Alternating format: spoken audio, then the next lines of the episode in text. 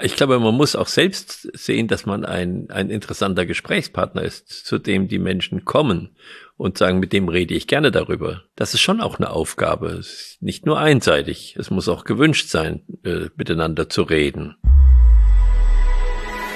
Herzlich willkommen beim Gedankengut Podcast mit Wolfgang Gutballett und Adrian Metzger im Dialog zu Fragen und Impulsen unserer Zeit.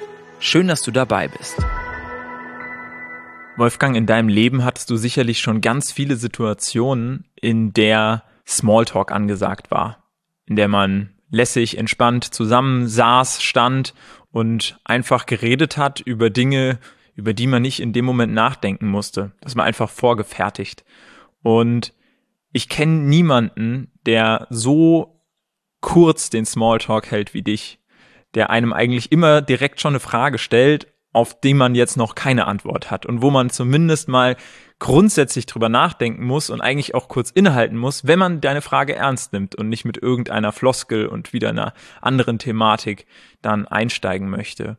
Und dementsprechend freut es mich, dass wir in dieser Folge über Smalltalk und wie werden wir ihn lossprechen und zwar, wie schaffen wir es eigentlich, tiefe Gespräche zu führen und dabei auch ins Denken zu kommen und nicht einfach nur zu reden. Was glaubst du, ist so wertvoll daran, wenn wir den Smalltalk häufiger hinter uns lassen und uns auch mal zugestehen, im Gespräch zu denken und nicht nur zu reden? Ja, was, was führt uns eigentlich in diesen Smalltalk hinein? Äh, dass wir äh, sagen wollen, was wir schon immer mal sagen wollten und äh, äh von den anderen zu hören, wie recht wir doch haben und äh, ein bisschen anzugeben. Äh, das ist ja doch der Inhalt eines Smalltalks in der Regel, äh, dass ich nicht wirklich an den, an den Fragen, an den Problemen interessiert bin, auch keine Lösungen suche. Und wie komme ich da, wie komme ich da raus?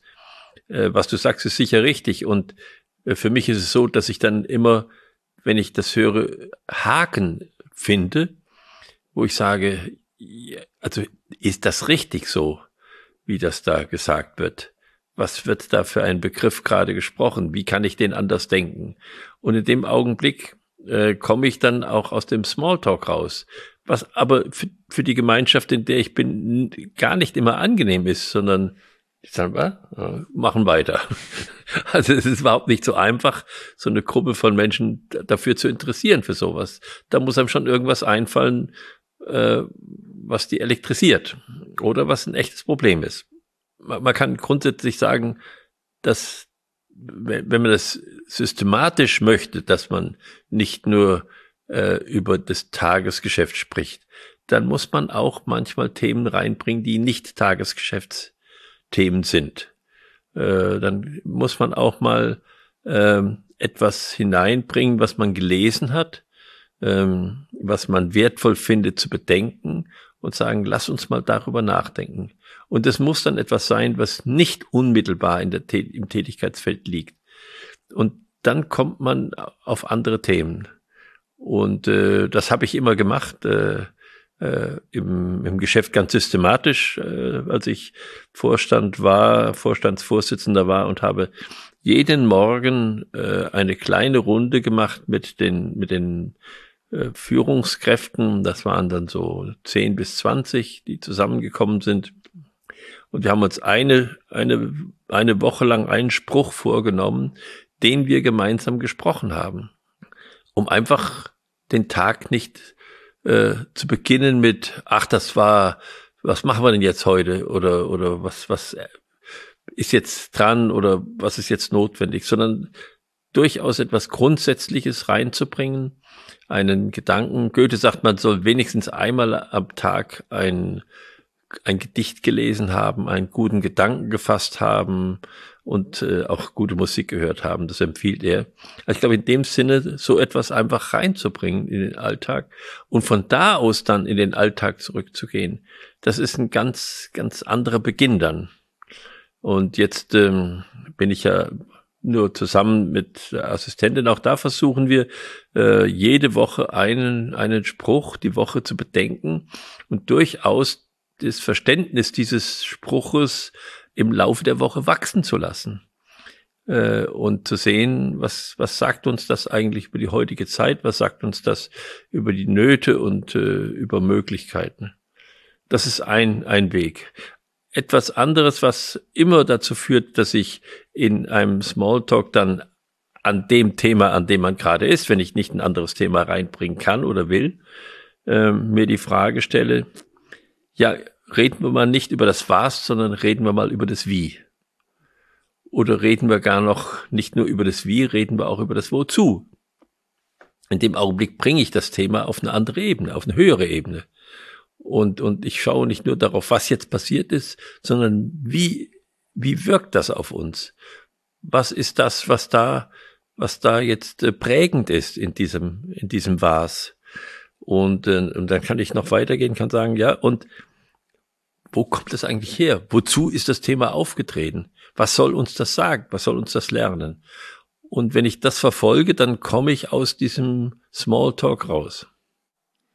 Ich kann mir durchaus vorstellen, dass du dann eben nicht der entspannte Smalltalk-Gesprächspartner bist, sondern ähm, da immer wieder auch ähm, ja auch einfach die Leute aus dem Energiesparmodus rausholst. Ein schönes Beispiel, das ich von dir auch gerne immer mal bringe, ist, dass du sagst, wenn jemand sagt, schau mal, die Sonne geht unter, du eigentlich einsteigst mit, das ist doch interessant warum sagen wir eigentlich, dass die Sonne untergeht? Dabei wissen wir doch seit vielen Jahren, dass die Sonne nicht untergeht, sondern wir uns wegdrehen.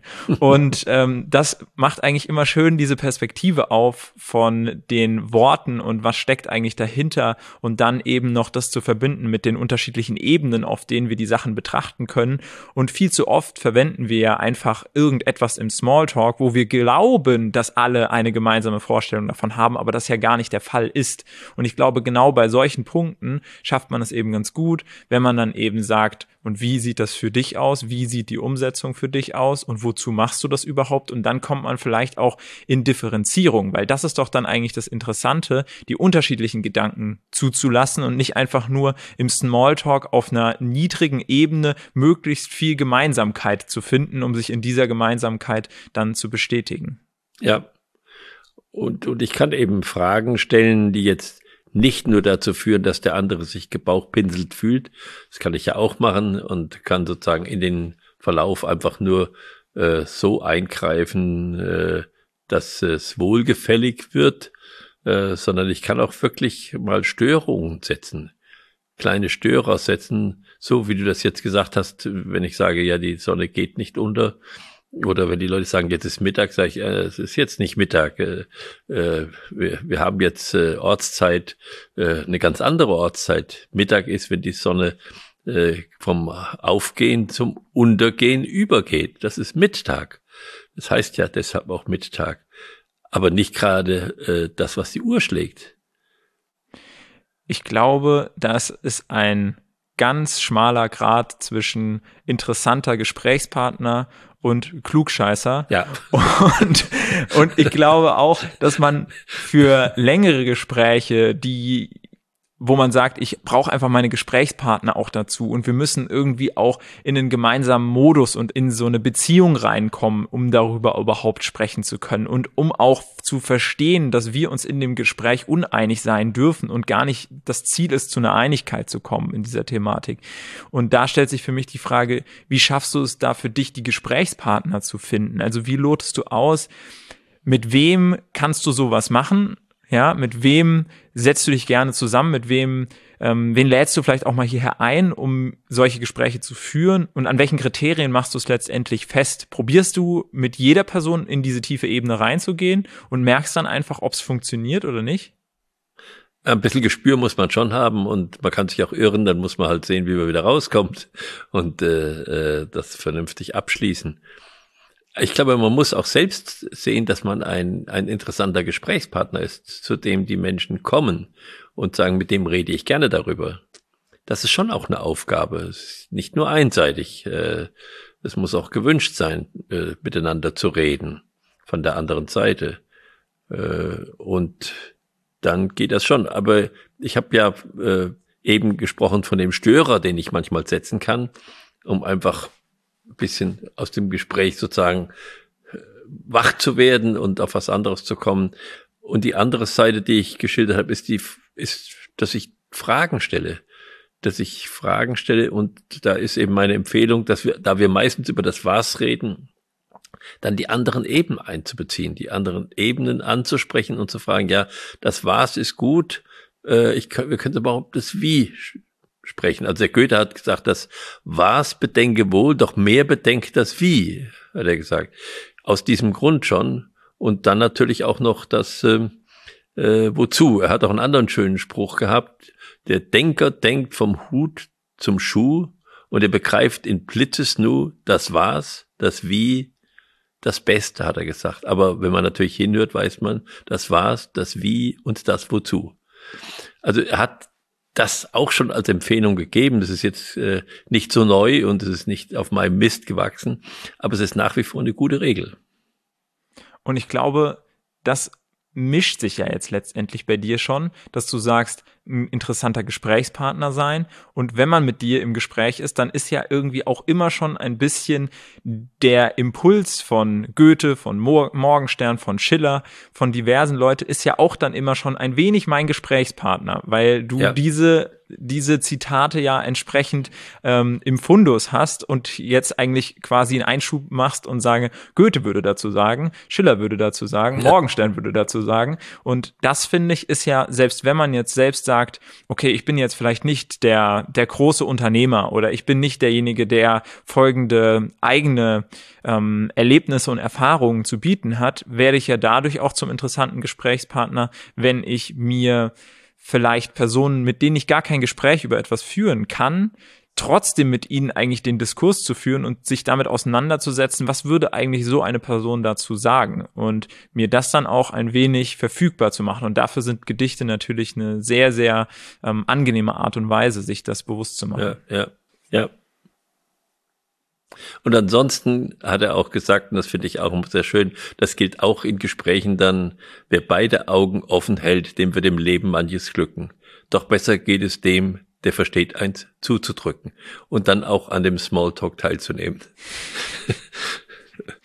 Wunderbar, Wolfgang. Vielen Dank für diese Thematik. Ich konnte wieder ganz viel für mich mitnehmen und vielen Dank dir auch als Zuhörer, als Zuschauer, dass du beim Gedankengut Podcast wieder mit dabei warst und jetzt hoffentlich für dich was mitnehmen konntest, um den nächsten Smalltalk etwas Tiefe zu geben. Uns würde auch freuen, wenn du beim nächsten Mal wieder einschaltest, entweder auf unserem Gedankengut YouTube-Kanal oder auf den diversen Podcast-Plattformen sind wir vertreten. Wir freuen uns, wenn du beim Gedankengut Podcast beim nächsten Mal wieder mit dabei bist.